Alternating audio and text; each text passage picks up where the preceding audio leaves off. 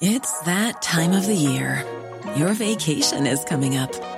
You can already hear the beach waves, feel the warm breeze, relax, and think about work. You really, really want it all to work out while you're away. Monday.com gives you and the team that peace of mind. When all work is on one platform and everyone's in sync, things just flow wherever you are. Tap the banner to go to Monday.com. There's never been a faster or easier way to start your weight loss journey than with PlushCare. PlushCare accepts most insurance plans and gives you online access to board-certified physicians who can prescribe FDA-approved weight loss medications like Wigovi and Zepbound for those who qualify. Take charge of your health and speak with a board-certified physician about a weight loss plan that's right for you. Get started today at plushcare.com slash weight loss. That's plushcare.com slash weight loss. Bonjour, c'est Jules Lavie pour Code Source, le podcast d'actualité du Parisien. Nouveau podcast du Parisien à venir le 14 février, chaque mercredi, Le Sacre, témoignage de champions et de championnes olympiques, avec Anne-Laure. On écoutera la bande-annonce à la fin de votre épisode de Code Source. La fresque du climat est une sensibilisation au réchauffement climatique sous forme de jeu. Créée en France en 2018, elle séduit beaucoup de monde. Plus de 1 400 000 personnes y ont participé jusqu'ici dans le pays. Des grandes entreprises comme Suez ou Orange proposent cet atelier à leurs salariés. Même chose ici au Parisien pour de nombreux journalistes, dont l'équipe de Code Source.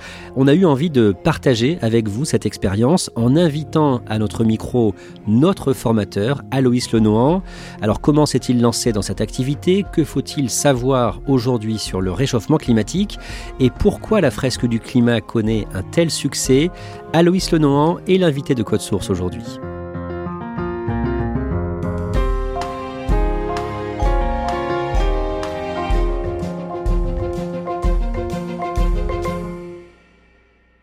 Aloïs Lenohan, est-ce que vous pouvez vous présenter comme vous le faites euh, quand vous animez une fresque du climat en tout début de formation? Oui, bah, je m'appelle Aloïs et donc je suis journaliste et formateur depuis quelques années sur les questions de climat, de biodiversité, d'écologie euh, au sens large, notamment via la fresque du climat.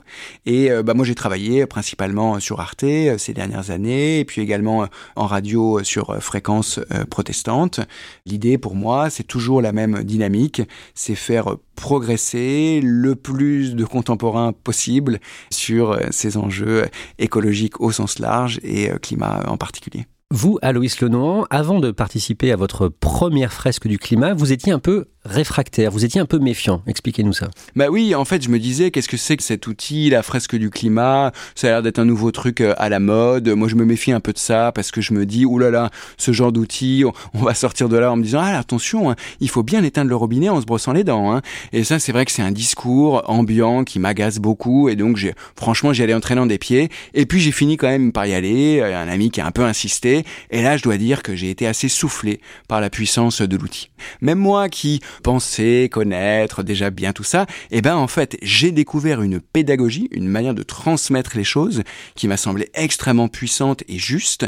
Et puis euh, c'est vrai que je me suis dit mais c'est incroyable, le temps est passé si vite. Enfin j'ai tout de suite eu envie de m'emparer de cet outil et d'en faire quelque chose.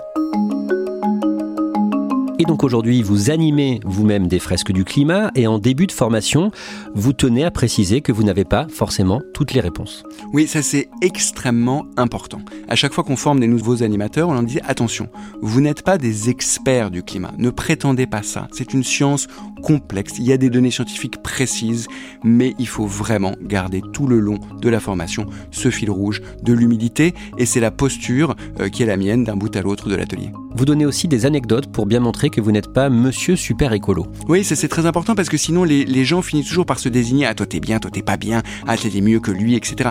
Et moi je dis mais moi j'ai un cheminement personnel qui est le mien. Je mangeais énormément de viande, bon bah petit à petit j'ai réduit. Et puis bah il y a encore des choses. Euh, l'année dernière, c'est ce je raconte souvent. Je suis allé au mariage de ma cousine qui habite euh, aux États-Unis. Et ben bien sûr, j'y suis allé en avion. Et donc en fait je rappelle la complexité qu'il y a dans nos vies, qu'il y a dans la mienne. Et j'ai l'impression que évidemment ça fait écho avec les participantes, participants. Alors la fresque du climat, c'est une formation qui se fait comme un jeu, par petits groupes. Vous distribuez des cartes comme des cartes postales avec des photos, des dessins et des textes assez courts. Et c'est à chaque groupe de réfléchir à comment les poser euh, sur la table, dans quel ordre. Expliquez-nous un peu ça au lieu d'avoir une grande conférence sur ces sujets, eh ben, les informations sont données petit à petit aux participants. Et puis, elles sont données de manière assez astucieuse. Il y a des petits pièges. Il y a vraiment un côté assez ludique qui fait que généralement les gens se prennent au jeu. On a mis ça comme ça? Ah, il y a de l'idée. Mais c'est pas, pas, ça. non, vous êtes pas loin. Vous êtes. Alors. Vous êtes pas loin. Alors, il y a une carte qui est bonne, c'est le carbone, carbone.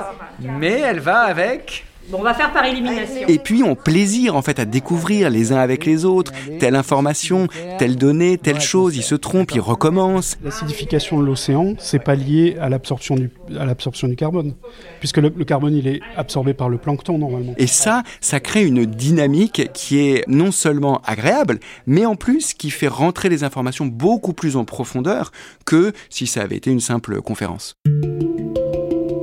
À travers ces cartes, ces visuels, on apprend ou on réapprend beaucoup de choses sur euh, l'histoire du climat. Par exemple, qu'il n'y a pas si longtemps, il y a quelques dizaines de milliers d'années, nous étions dans une période glaciaire. Oui, il y a à peu près 20 euh, 000 ans, c'était donc la précédente période glaciaire, le climat était 5 degrés en moyenne plus bas sur la surface de la Terre, et le monde était complètement différent. En Europe, euh, les périodes glaciaires étaient si vastes qu'on pouvait aller en Angleterre à pied, enfin je veux dire, c'était un monde complètement euh, différent. Vous expliquez aussi pendant la fresque du climat que nous sommes quelque part des enfants d'un réchauffement climatique, que nos sociétés ont pu se constituer depuis quelques milliers d'années grâce à une période de réchauffement. Oui, il y a effectivement eu un réchauffement extrêmement long, qui s'est fait sur plusieurs milliers d'années, progressif, et qui explique que petit à petit, eh ben, l'homme ait pu se développer, petit à petit conquérir des nouveaux euh, territoires, et puis surtout développer une activité euh, agricole. Et ça, c'est extrêmement important pour pouvoir nourrir une population de plus en plus nombreuse. On vient d'évoquer la période glaciaire d'il y a 20 000 ans et c'est 5 degrés de moins à la surface de la Terre en moyenne, mais il ne faut pas confondre ça avec la météo la météo et le climat, c'est pas la même chose. La météo, c'est le temps qui fait aujourd'hui, demain, peut-être après-demain, voilà. Et ça, ça peut varier énormément d'un jour à l'autre, euh, plusieurs degrés, etc. Le climat, c'est la température dans un endroit donné sur les 30 dernières années, on va dire. Et donc, c'est des moyennes.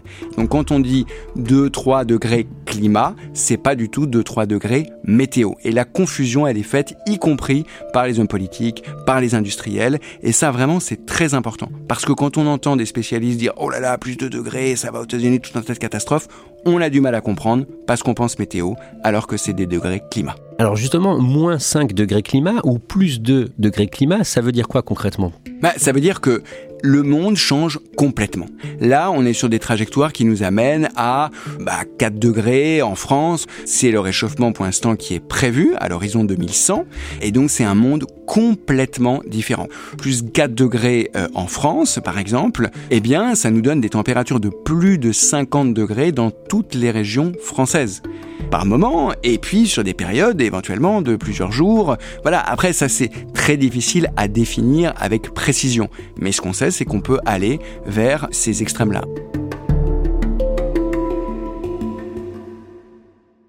Alors on va résumer un petit peu euh, l'histoire de, ce réchauffement climatique.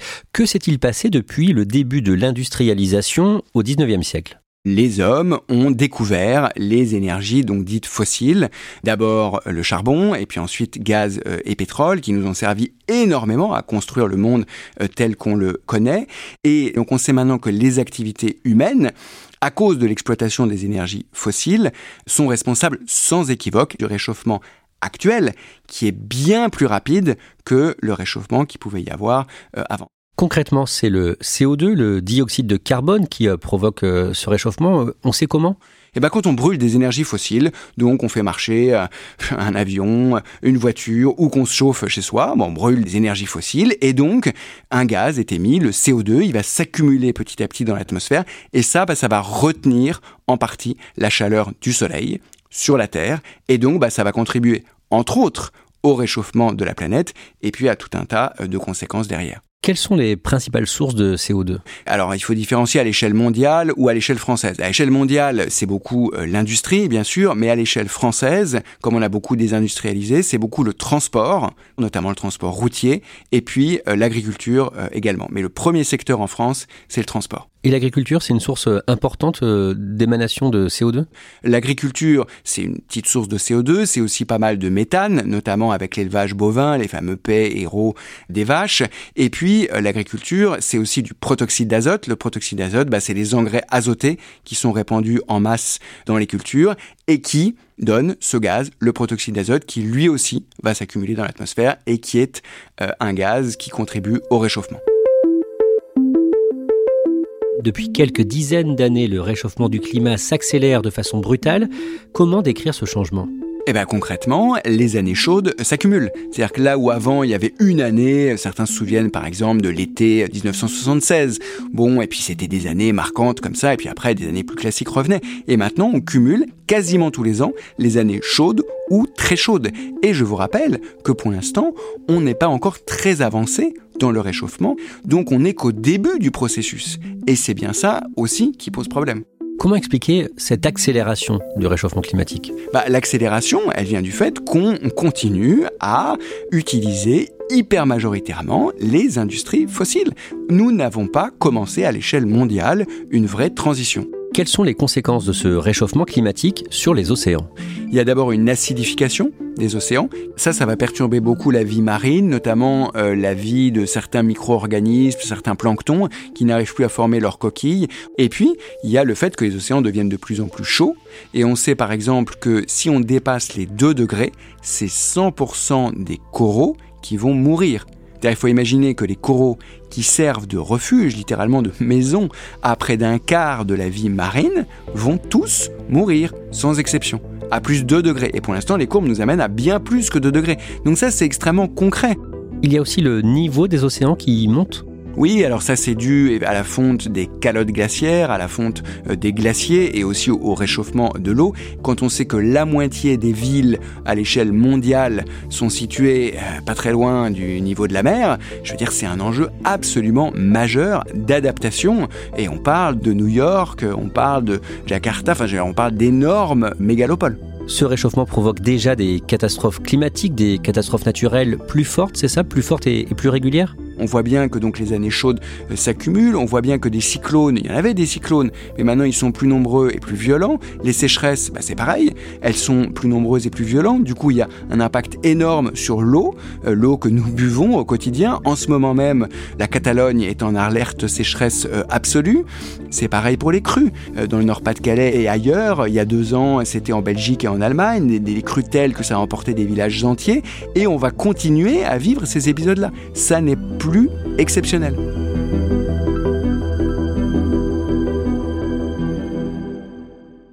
D'après les spécialistes du GIEC, le groupe d'experts intergouvernemental sur l'évolution du climat, quel est aujourd'hui le scénario le plus probable pour les décennies qui viennent? Les engagements des États nous amènent à un scénario d'à peu près 3 degrés à l'horizon 2100. Donc moi je le verrai pas, mais mes enfants c'est sûr. Et 3 euh, degrés euh, à l'échelle mondiale, c'est à peu près 4 degrés en France, et ça, il faut dire ce qui est, c'est une véritable catastrophe. Ça veut dire que là, actuellement, à 35 degrés, c'est déjà la panique dans certaines écoles, dans certains lieux publics, les hôpitaux, etc. Vous imaginez à 50, 51, 52, 53. À chaque fois, à la fin d'une fresque du climat, les formateurs, comme vous, demandent aux participants leurs émotions, ce qu'ils ressentent. Parce que, au fond, ce qui fait que parfois des gens sont dans le déni, ce qui fait que parfois ils se sentent découragés, etc., c'est qu'ils se sentent tout seuls à ressentir euh, de la peur parfois, de l'inquiétude, euh, de la colère, etc. Les émotions peuvent être extrêmement multiples. Et l'idée, c'est vraiment d'abord d'en parler, ensuite d'en parler collectivement. Avec un marqueur sur euh, un tableau blanc, vous dessinez un triangle que vous appelez le triangle de l'inaction. Expliquez-nous ça. Bah, Le triangle de l'inaction, c'est que les individus, les citoyens que nous sommes, bon, bah, ils regardent ces questions et ils se disent, mais attendez, euh, moi, mon empreinte carbone, mon empreinte écologique, c'est pas grand-chose. Et quand on voit les grandes entreprises, euh, c'est un scandale, c'est à eux de faire les efforts. Et ils n'ont pas complètement tort d'avoir ce raisonnement-là. Les entreprises ensuite disent, mais attendez, vous rigolez ou quoi? Nous, on est dans un marché mondialisé. Si on commence à avoir des normes environnementales très, très fortes, ça va pas, on va dévisser. Donc c'est aux États de s'entendre pour faire des normes communes. puis les États, euh, certains disent, mais attendez, nous, dès qu'on essaye de, taxer, de mettre des normes, etc., et les citoyens d'entreprise se révoltent, ça va pas. Donc en fait, ça donne le triangle de l'inaction parce que chacun se rejette en gros la responsabilité. Et donc l'idée, c'est de sortir de ce triangle. Et finalement, c'est assez facile de se dire, bah, c'est pas à un des membres de ce triangle de faire le travail, c'est tous ensemble. L'idée de mon discours n'est absolument pas de dire qu'on a euh, tous la même responsabilité. Attention, bien sûr que certains pays sont beaucoup plus responsables que d'autres, et évidemment qu'on n'a pas tous la même responsabilité, euh, vous et moi, que le PDG de telle ou telle grande entreprise. Quand vous animez la fresque du climat, vous insistez sur la sobriété. C'est-à-dire qu'on fait beaucoup de progrès techniques, mais des fois on, ruine ces progrès euh, en voulant faire plus fort, plus gros, aller plus vite. Ça c'est très important, ça s'appelle l'effet rebond. Effectivement, notre société, elle est axée pour l'instant complètement sur dès qu'on a un sujet, ah mais on va inventer une nouvelle technologie, ah mais on va gagner en efficacité sur telle ou telle chose. C'est toujours ce qu'on dit, et sans jamais parler du troisième pilier que dit pourtant le GIEC, qui est la sobriété, le changement d'habitude. Parce que sinon, tout ce qu'on a gagné d'un côté, on le perd de l'autre. J'utilise souvent l'exemple parlant de l'industrie automobile. Tout ce qu'on a gagné dans cette efficacité, parce que les moteurs sont beaucoup plus propres malgré les différents scandales, eh ben on l'a perdu parce que les voitures sont deux fois plus grosses et qu'elles vont deux fois plus loin. Donc voilà, il faut faire très attention à ça quand on aborde euh, ces questions. Vous, concrètement, aujourd'hui, vous faites quoi maintenant pour euh, essayer de moins polluer au quotidien? J'ai modifié l'ordre de mes priorités. C'est-à-dire que les enjeux écologiques au sens large, pas que le climat, mais au sens large, sont dans mon top 3 euh, de priorité. Et c'est ça qui fait, si on est honnête, la plupart des gens, bah, c'est pas le cas, en fait. C'est pas du tout dans leur top 3 euh, de priorité. Or, on parle quand même des conditions d'habitabilité de la planète. Aloïs Lenohan, la fresque du climat que vous venez de, nous décrire a été inventée, créée par un Français en 2018. Il s'appelle Cédric Ringenbach. Cette formation est gratuite quand elle est euh, proposée par des associations. Elle peut être payante quand elle est faite dans des grandes entreprises. Donc là, les entreprises paient des sociétés. Et la fresque du climat a été suivie en France par plus d'un million quatre cent mille personnes. Cédric, Cédric Ringenbach, donc a, eu un coup de génie, il faut dire, c'est-à-dire qu'il est sorti de cette dimension des grandes conférences, etc., qui, euh, voilà, marchait pas vraiment, et il a trouvé ce mode pédagogique absolument incroyable, à tel point que, donc la fresque du climat, c'est la première, et maintenant il y en a près de 100 fresques sur toutes les questions, sur la biodiversité, sur l'eau. Alors ensuite, moi, quand je l'ai faite, le grand objectif, c'était de, viser les, les 100 000 personnes, et ça allait être une victoire incroyable et maintenant, rendez-vous compte, on a dépassé 1 400 000 personnes et ça ne cesse de s'étendre. C'est parti de la France et maintenant, ça se diffuse en Europe et même dans le monde entier. Au printemps 2023, vous-même, vous avez formé des sénateurs. Oui, j'ai formé effectivement les, premiers sénateurs qui se sont pris au jeu de la fresque du climat et ça a très bien euh, marché. Et puis, bah, dans toutes les strates de la société, j'ai formé aussi beaucoup de journalistes, euh, j'ai formé beaucoup de hauts fonctionnaires. Je me souviens de la fresque avec le comité euh, exécutif du ministère de la Défense et ça avait été un moment saisissant parce qu'effectivement, ils sont emparés des enjeux. Bah, bien sûr qu'ils les connaissaient déjà. Hein. Bien sûr, la fresque ne fait pas tout, mais c'est un outil par son caractère ludique, par son caractère de groupe qui va renforcer ces dynamiques-là dans les entreprises, dans les collectivités locales, dans les rédactions, et c'est ça qui marche très bien avec la fresque. Aloïs Lenohan, on l'a dit au départ, vous étiez plutôt sceptique avant de participer euh, à une fresque du climat, c'était en 2020. Cette formation, on peut dire qu'elle a changé votre vie? Ce qui a, ça a changé concrètement, c'est que d'abord, j'ai l'impression d'être membre d'une communauté. La fresque du climat, c'est vraiment une communauté de dizaines de milliers de gens. Moi, je suis référent de la fresque dans le Val-de-Marne et il y a des gens au quotidien avec qui on travaille, on échange euh, des informations, on, rigole de telle ou telle chose. Euh, parfois, on est en colère aussi. Hein. mais enfin, je veux dire, j'ai découvert, grâce à la fresque, que sur ces enjeux qui sont parfois franchement déprimants, il faut le dire, et eh ben quand on est ensemble, eh ben on arrive à déverrouiller petit à petit les choses, on arrive à faire des choses qu'on n'aurait jamais pensé possibles, et ça c'est réjouissant. On parle souvent d'éco-anxiété, c'est vrai que le tableau qu'on vient de brosser ensemble peut faire peur. Qu'est-ce qu'on peut se dire pour essayer de garder le moral, de garder espoir? Bien sûr que quand on voit l'état de telle ou telle chose, c'est décourageant, ça c'est sûr, je ne vais pas dire le contraire, mais précisément, le défi, il est très important, mais les ressources que nous avons à toutes les échelles, elles n'ont jamais été aussi importantes, à l'échelle mondiale et même à l'échelle française. Ressources intellectuelles, ressources financières, enfin bon, etc., etc. Donc moi je pense qu'on a largement les ressources pour faire face à ce défi.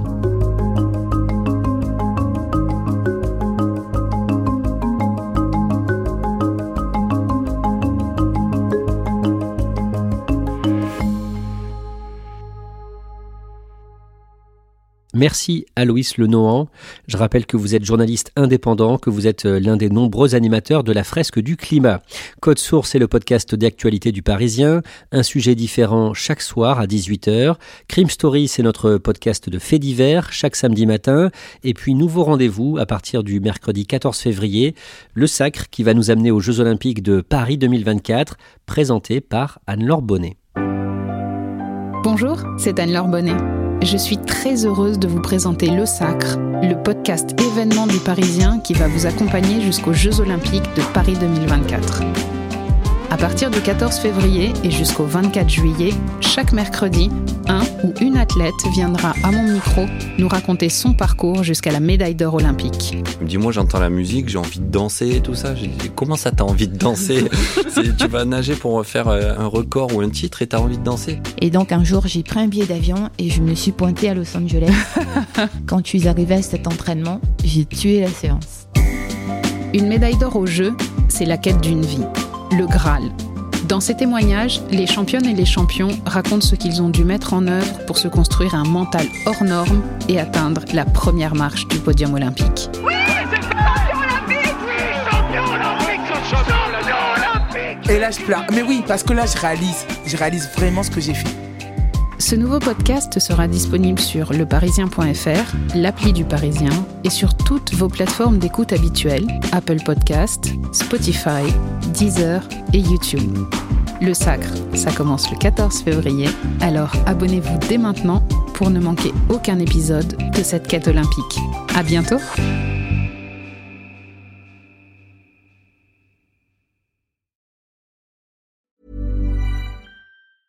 Hey, it's Danny Pellegrino from Everything Iconic.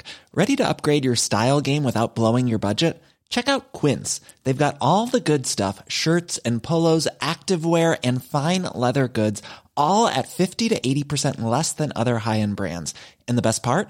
They're all about safe, ethical, and responsible manufacturing. Get that luxury vibe without the luxury price tag. Hit up quince.com slash upgrade for free shipping and 365 day returns on your next order. That's quince.com slash upgrade.